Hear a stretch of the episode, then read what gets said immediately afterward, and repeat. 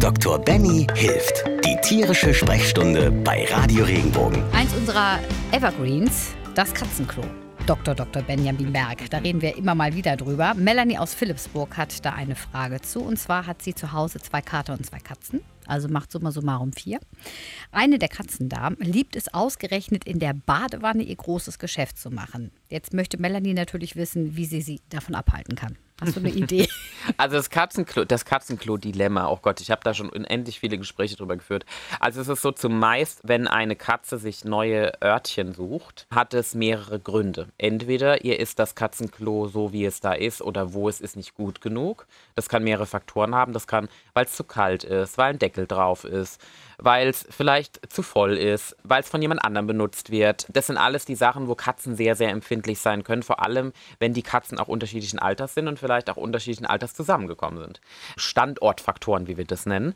Die andere Sache ist natürlich, die haben wir genügend Katzenklo im Haus. Also der Summe bei vier Katzen brauche ich theoretisch mal zwei acht Katzenklos im Haus, die ich theoretisch verteilen müsste. Also ich meine, ganz ehrlich, auch da wird meine Toleranz wahrscheinlich.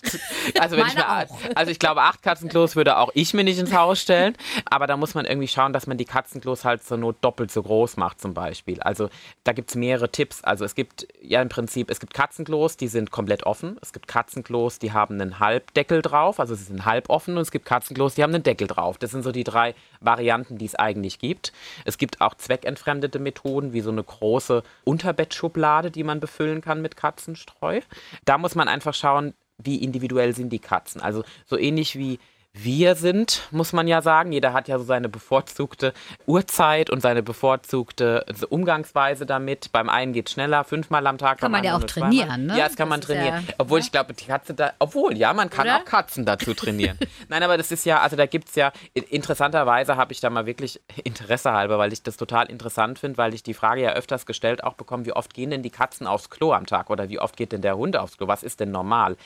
Und dann habe ich mal geschaut, wie es denn bei Menschen ist. Und bei Menschen ist alles von dreimal am Tag bis dreimal die Woche vollkommen normal. Echt? Ja, ist wirklich so. Ähm, es ist, oh Gott, über was für Themen wir uns unterhalten. Aber es ist, und so ist es eigentlich bei Katzen und Hunden auch, weil es hat halt damit zu tun, A, was sie wirklich fressen, also wie können sie das verdauen. Wenn die da jeden Tag zwei, drei Möhrchen abknabbern, weil sie die halt als Leckerli bekommen und nicht zunehmen sollen, das wird eine Katze nicht machen, aber ein Hund, dann ist halt einfach der Output, so würde meine Mama immer sagen, deutlich größer, wie natürlich jetzt, wenn nur Fleisch gegeben gegeben wird, was anders verdaut wird. Genauso, wenn jetzt viel Rohfleisch gefüttert wird, dann ist einfach der Proteingehalt viel höher und dann freut sich die Darmflora und wir pupsen viel mehr. Mhm. Und das ist genau das gleiche Prinzip. Also man muss manchmal auch so überlegen, von sich selbst auf den Hund zu übertragen oder auf die Katze. Jetzt in dem Falle, ich kann mir vorstellen, dass da wahrscheinlich zu wenig Katzenklos drin sind oder dass das Katzenklo vom Standort her einfach der Dame nicht passt.